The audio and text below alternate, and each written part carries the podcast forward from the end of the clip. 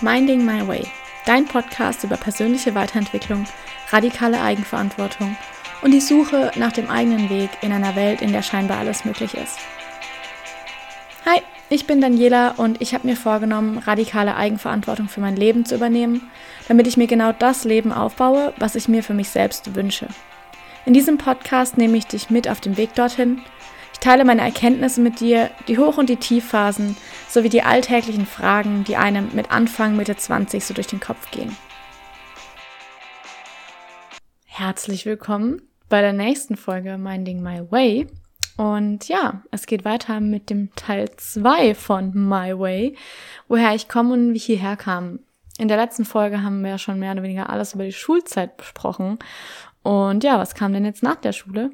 Nach der Schule kam bei mir erstmal ein Jahr gar nichts, denn ich war am überlegen, Umwelttechnik zu studieren, wäre auch fast in Basel gelandet, aber war dann irgendwie doch nicht so ganz das Richtige.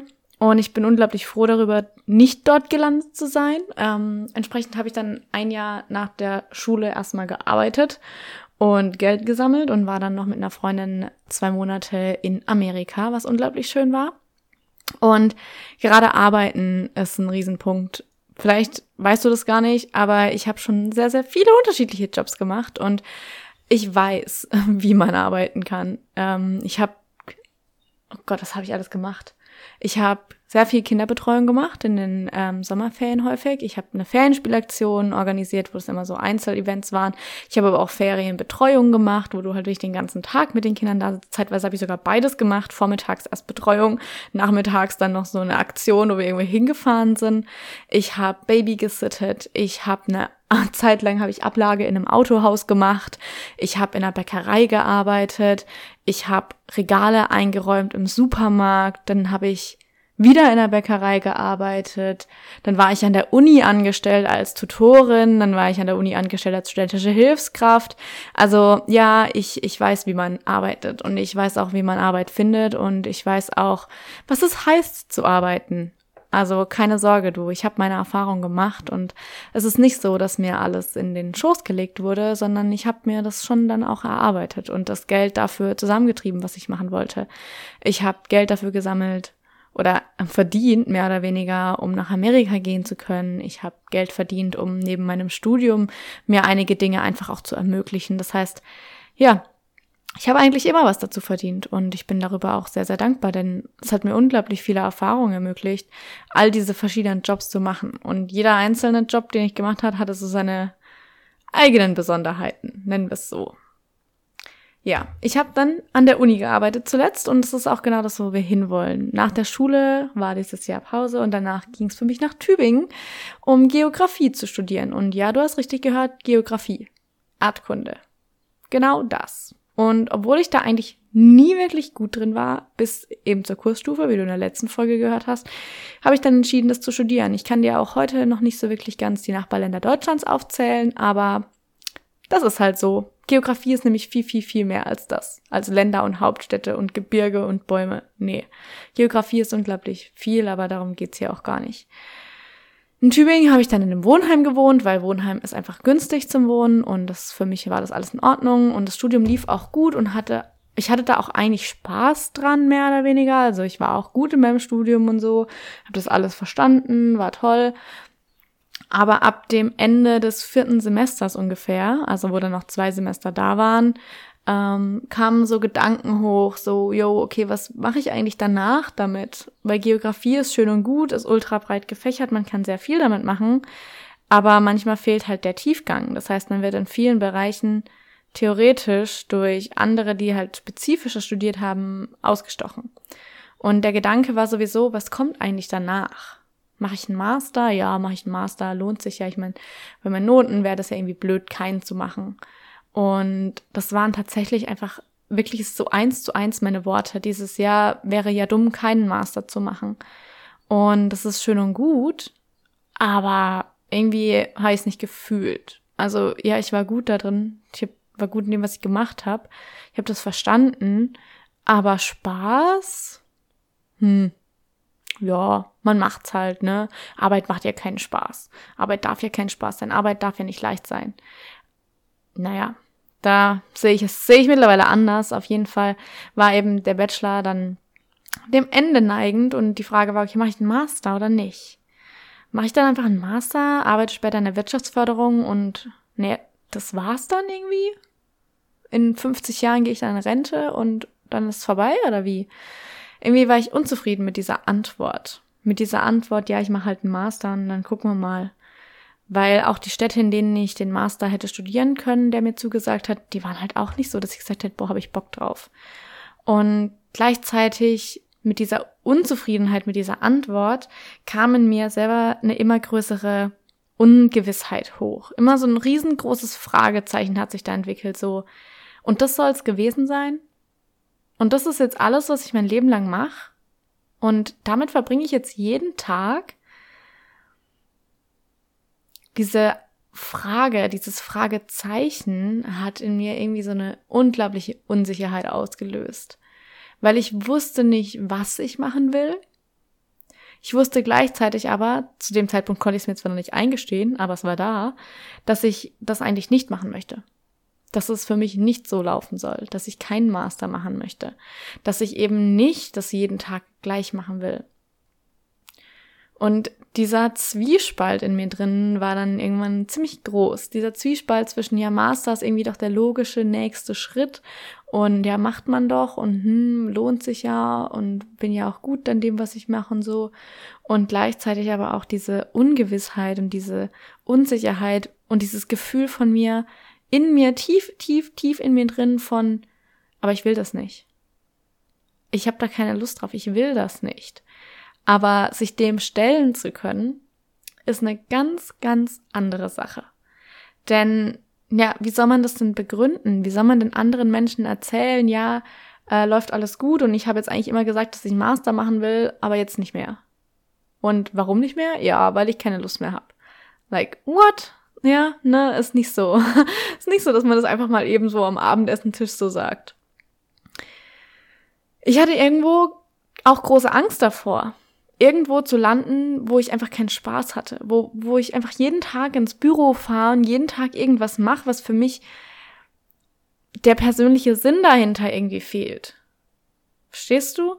Wo es so ist, okay, ich gehe dahin, ich mache meinen Job, ich mache meinen Job gut, ich kann das, was ich mache, ich verstehe, was ich mache, aber ja, ich gehe dann halt wieder heim und dann ist auch wieder okay.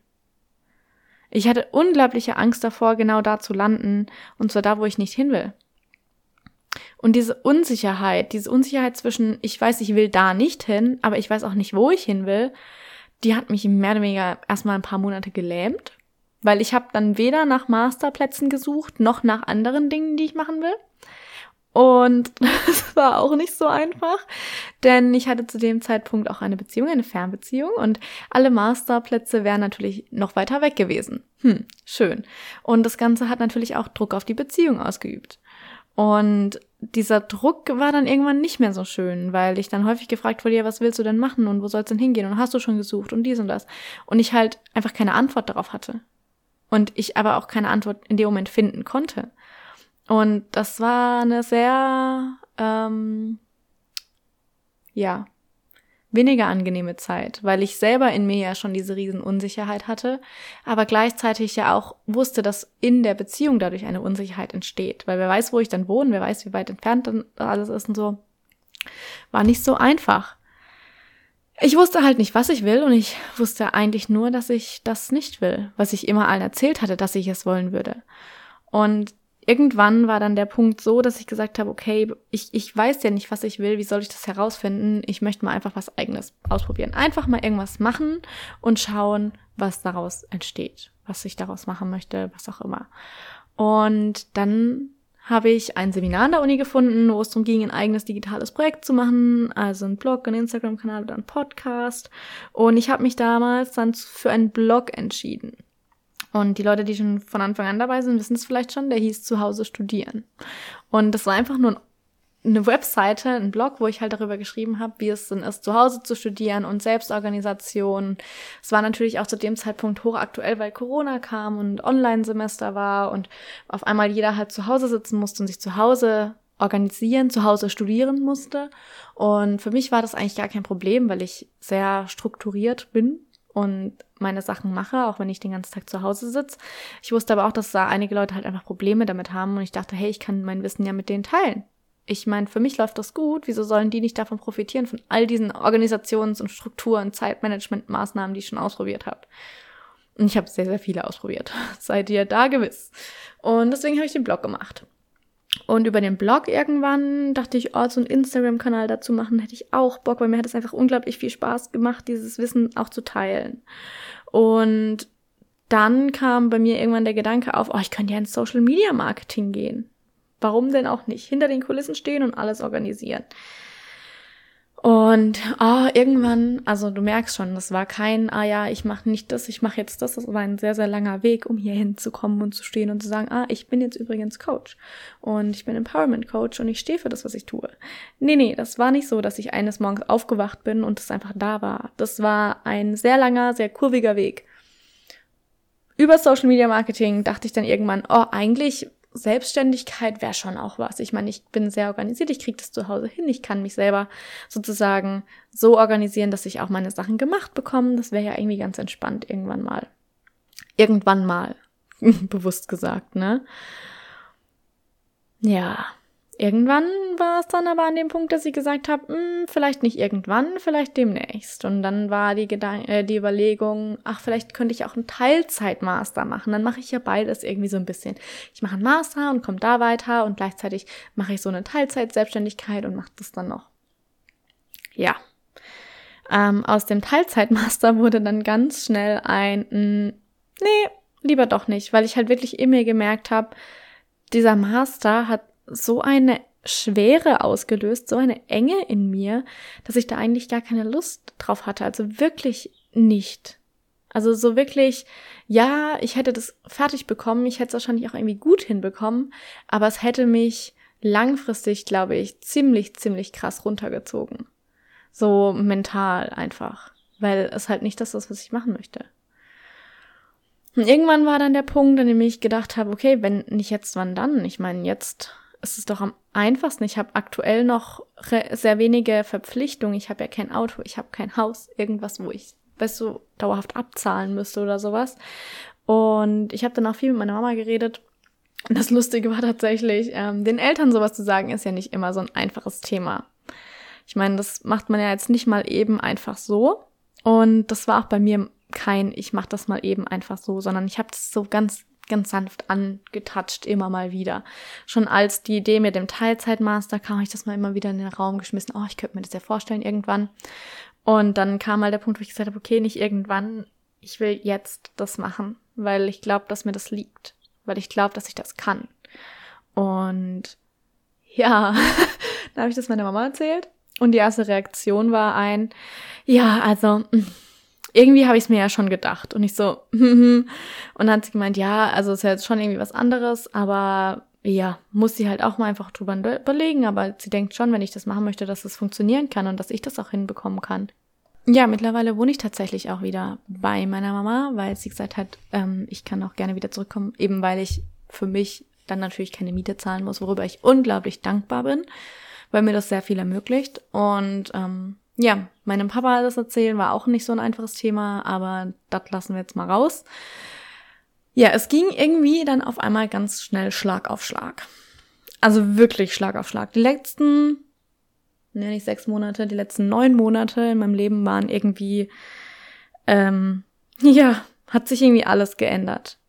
Von heute auf morgen gefühlt. Am März, April habe ich angefangen mit meiner Bachelorarbeit.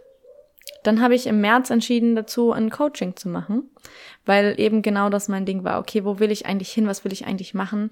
Und da hat sich was ergeben und ich bin unglaublich dankbar dafür, dass ich das gemacht habe.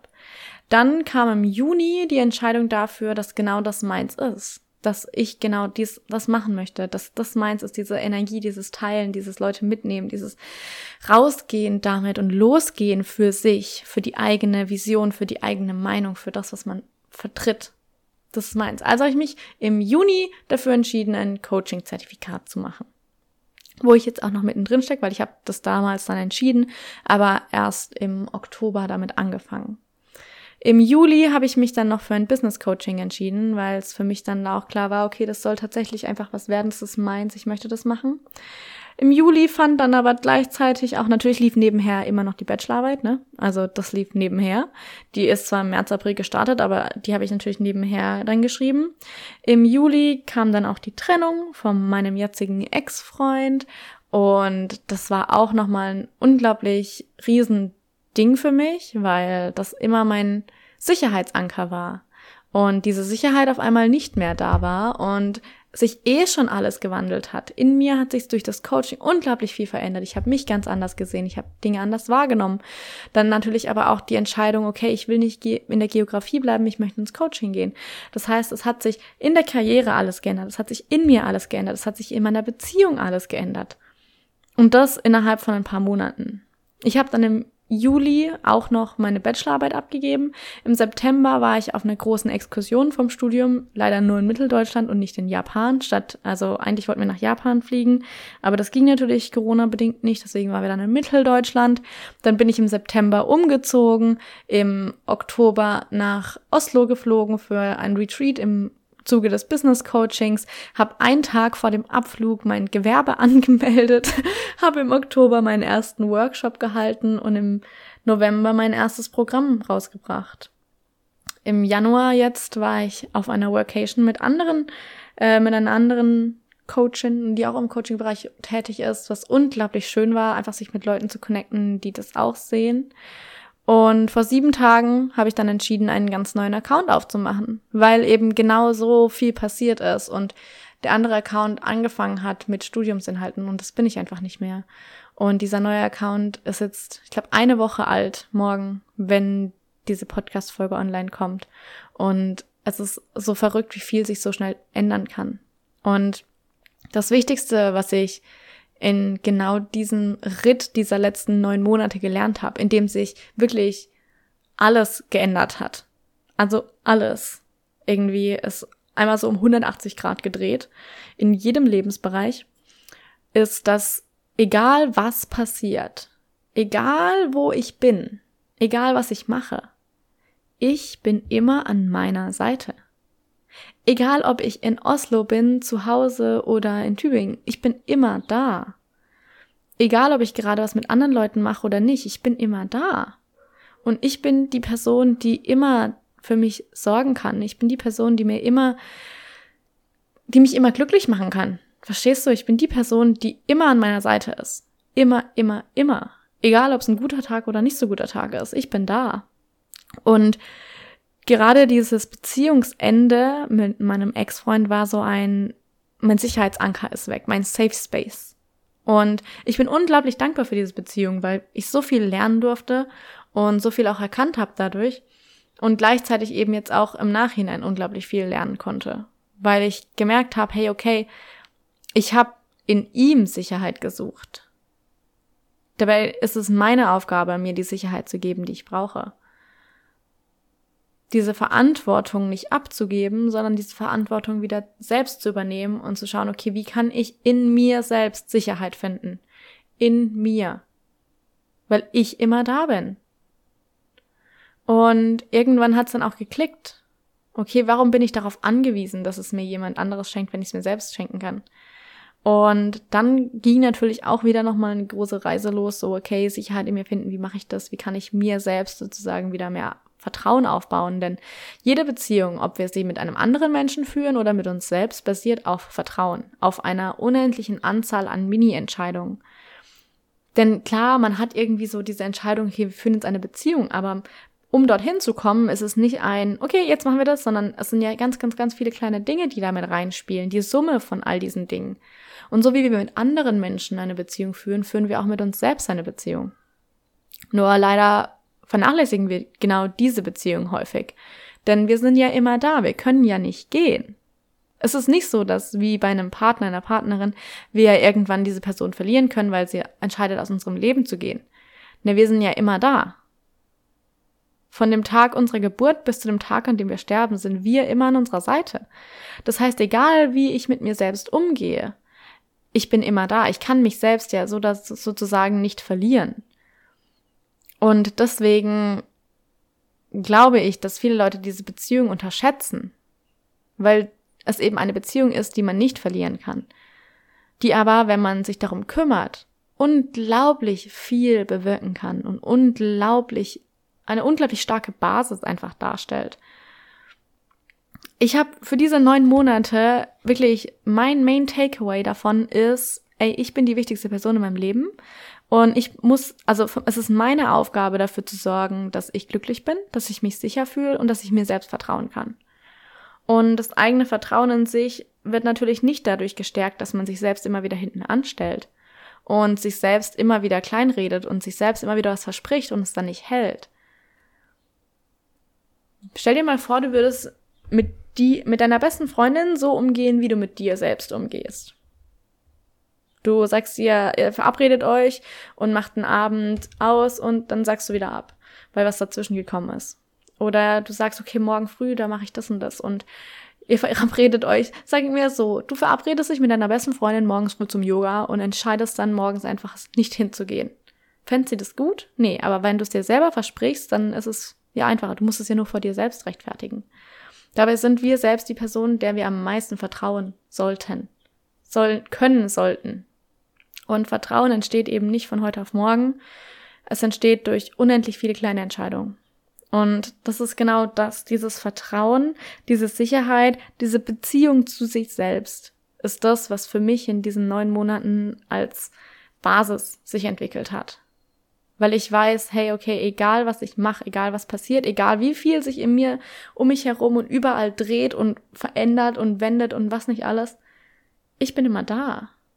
Und wenn ich mein Safe Space bin, dann kann mir nichts passieren.